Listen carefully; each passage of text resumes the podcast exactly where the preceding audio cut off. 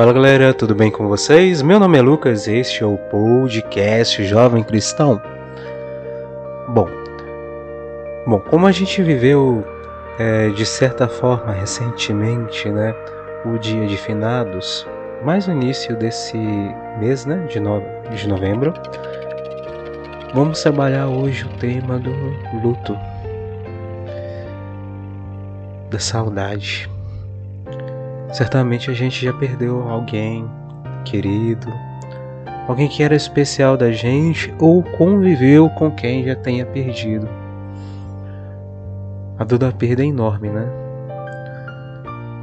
Mas Jesus ele nos conforta, dizendo que ele é a ressurreição dos mortos, que quem crê nele terá a vida eterna. Na nossa fé cristã, a gente acredita que Deus ele nos ama tanto que após a morte ainda existe a vida. Sim, tanto as pessoas boas quanto as pessoas ruins morrem e ressuscitam, mas as boas ressuscitam para a vida eterna e as ruins para o sofrimento. Mas tá, não vem o caso. Às vezes a gente fica se questionando por que, que tem que ser naquele dia, naquela hora, daquele jeito que a pessoa se foi. Eu esse ano, né, eu perdi a minha madrinha. Foi dolorido, né? Mas no meu coração eu tinha certeza de que ela estava com Deus. Ministra da Eucaristia, serva, né, de Deus. Ministra extraordinária da Eucaristia, né, ajudante que levava a comunhão para os doentes. E uma pessoa fantástica e que me ajudou a amar Jesus muito, né? E o interessante era o amor dela por Jesus na Eucaristia. E ela no ápice do seu servimento, né, servindo nesse ano, né, meio da pandemia, ela descobriu que estava com câncer. O câncer avançou, deu problema no cérebro, teve que fazer cirurgia e, não, e de certa forma acabou não dando certo. E ela só foi definhando, definhando, definhando, até chegar ao ponto que ela, se, que ela partiu. Sim, a gente às vezes fica até com raiva de Deus porque ele levou. Era uma pessoa tão bacana, tão boa, não merecia morrer. A gente pode pensar desse jeito, mas a gente não sabe nem o dia, a hora, nem os motivos que Deus leva as pessoas. O que a gente sabe é do nosso sentimento por aquela pessoa, da saudade. E sobre a saudade, a gente chora quando a gente lembra da pessoa. Mas chorar não é errado. Chorar não é pecado. Porque se no próprio livro de Eclesiastes, quando Deus usa daquele homem para dizer aquilo do céu, tempo para nascer, tempo para morrer, tempo para plantar e tempo para arrancar. O que foi plantado, tempo para matar e tempo para sarar, tempo para demolir e tempo para construir, tempo para chorar e tempo para rir, tempo para gemer e tempo para dançar, tempo para atrair pedra, atirar pedras e tempo para juntá-las, tempo para dar abraços e tempo para apartar-se tempo para procurar e tempo para perder, tempo para guardar e tempo para jogar fora, tempo para rasgar e tempo para costurar, tempo para calar e tempo para falar, tempo para amar e tempo para odiar, tempo para guerra e tempo para a paz. Palavra do Senhor, graças a Deus. Para tudo tem um tempo, até mesmo para chorar. E a gente tem que respeitar essas lágrimas. Segurar choro não é saudável para ninguém. Segundo a psicologia, o, o luto, né, que é o processo que todas as pessoas vivenciam depois da perda de alguém ou de algo, seja relacionamento ou morte de alguma pessoa, ou até mesmo perda de um trabalho, fim do, de um curso, fim do estudo na escola, algo que vai ser perdido, a gente acaba entrando nesse processo. Esse processo é natural. Só que o problema é que muitas pessoas tentam pular as etapas. E esse luto ele tem seus seus tempos, né?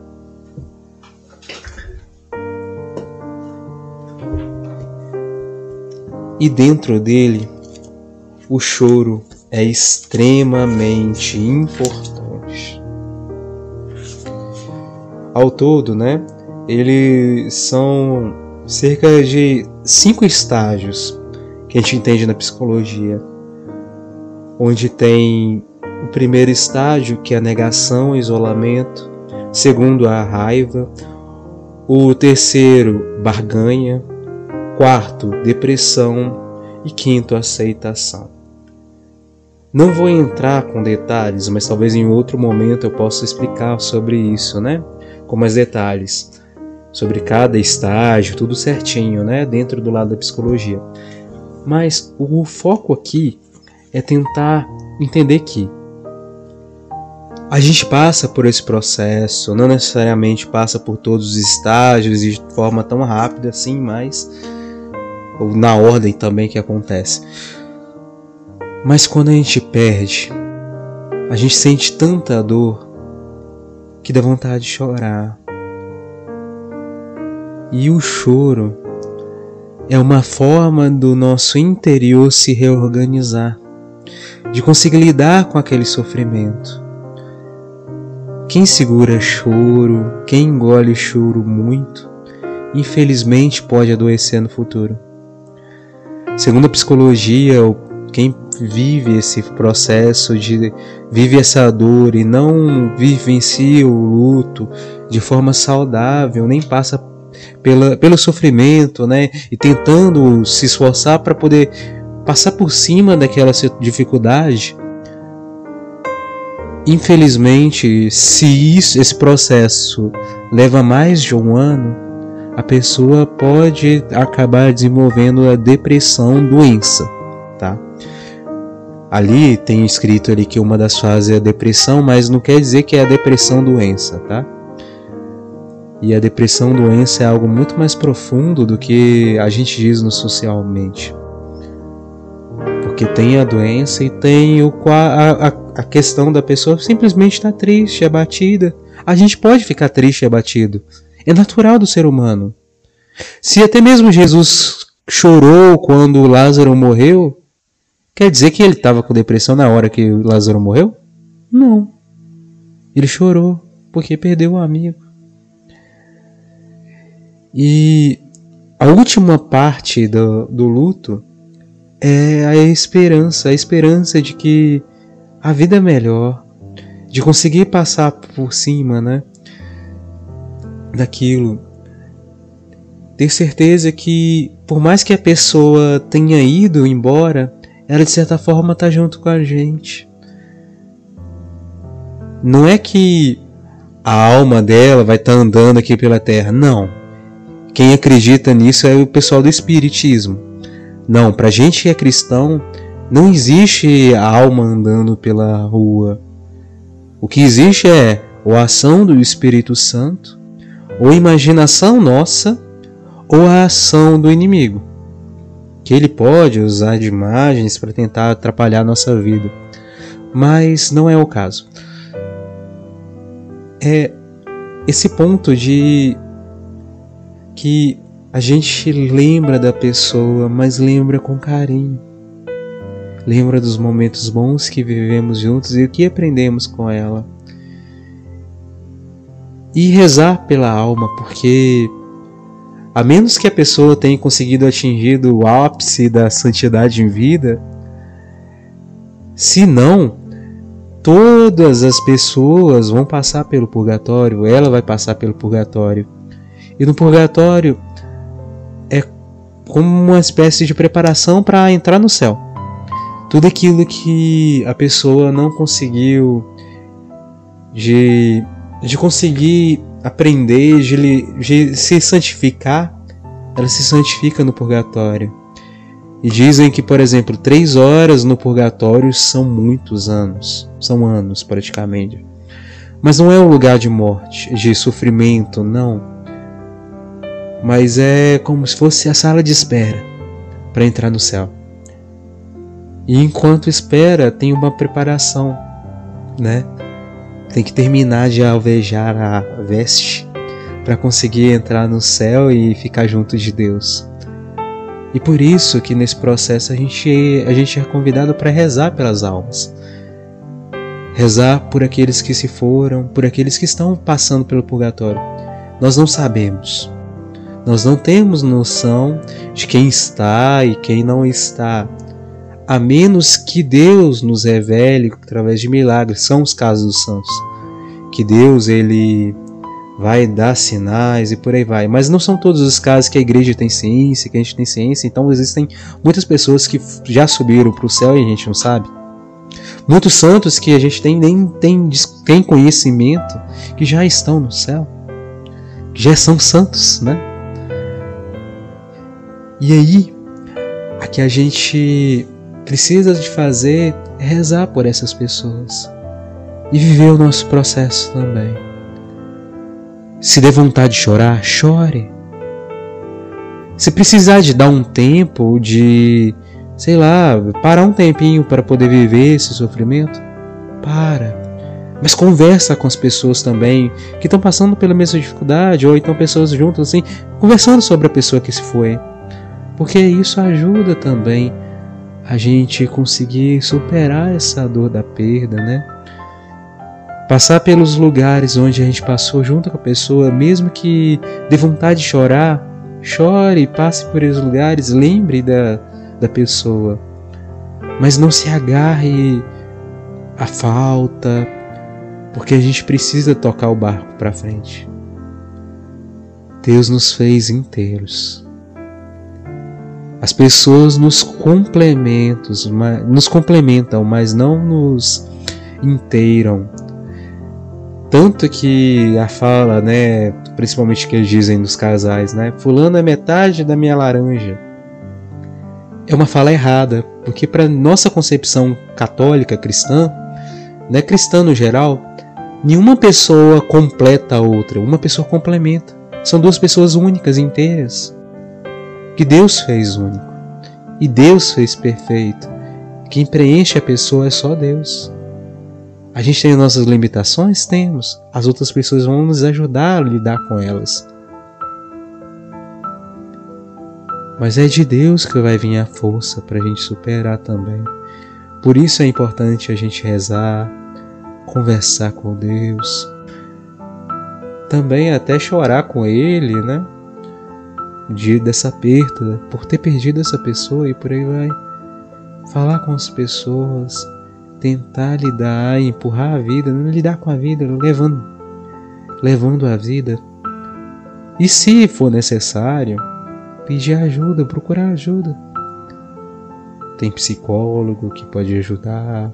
Tem pessoas também que são sábias, né, que têm conhecimento para poder ajudar, por exemplo, sacerdotes e por aí vai. Pessoas que já lidaram com a dor da perda e que estão saradas, estão curadas, elas podem contribuir também. É isso que Deus vai encaminhando o processo. Mas a gente não pode travar, estagnar, porque a vida continua andando. E se a gente parar, infelizmente a gente adoece. Não tem aquela expressão que água parada da doença, da dengue? Então, a gente não pode ficar parado, a gente tem que fluir, ainda que o nosso fluxo seja fino, seja fraco, seja lento. Mas a gente tem que andar. Mas andar com Deus, andar com fé. Deixa Deus curar o teu coração da ferida que ficou. E para terminar, eu vou colocar uma canção pra gente escutar, rezar com ela. E é isso, tá? Deus dê muita força para você, ilumine seu caminho e a gente se vê mais para frente, tá? E se vocês quiserem, podem mandar mensagem para mim sobre o tema, né, do luto, a gente pode conversar isso sobre isso mais para frente sobre a perspectiva psicológica, tá bom? É isso. Até mais, gente. Fique com Deus, hein? Tchau.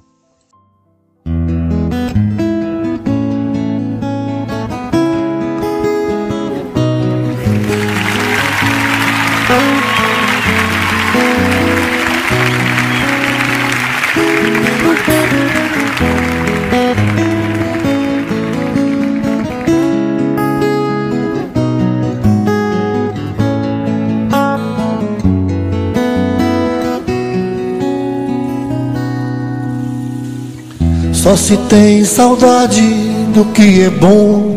Se chorei de saudade, não foi por fraqueza, foi porque eu amei. Só se tem saudade do que é bom. Se chorei de saudade, não foi por fraqueza, foi porque eu amei. Se eu amei, quem vai me condenar? Se eu chorei, quem vai me criticar? E se eu amei, quem vai me condenar? Se eu chorei, quem vai me criticar? Quem não amou, quem não chorou, quem se esqueceu que é um ser humano, quem não viveu, quem não sofreu, só quem já morreu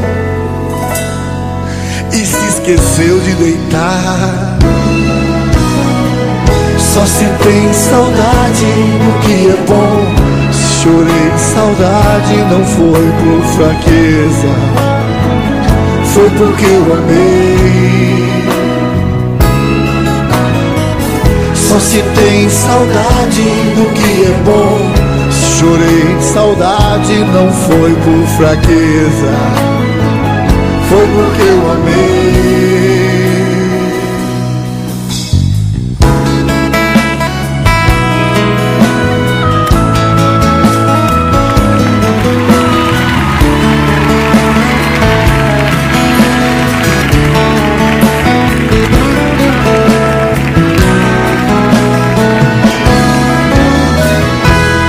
Eu amei,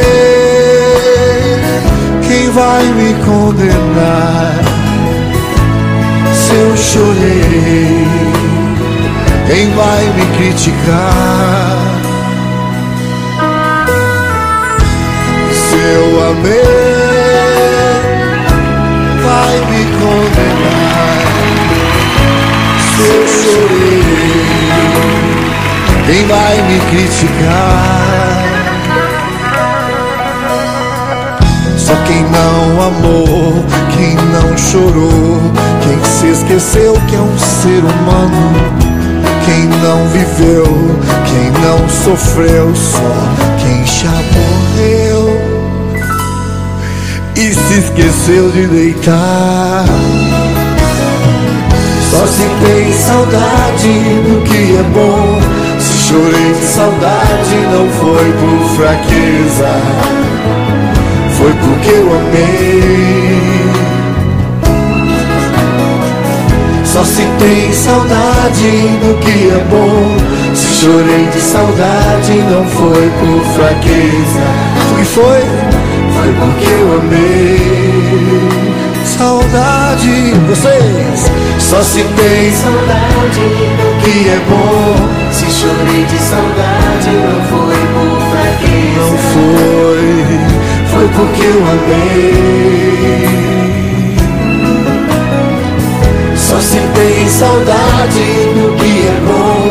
Se chorei de saudade, não foi por fraqueza. Não foi por fraqueza, foi porque eu amei. Só se tem saudade do que é bom. Se chorei de saudade, não foi por fraqueza porque eu amei. Só tem saudade que é bom. Se chorei de saudade, não foi por fraqueza. Não foi, Foi porque eu amei.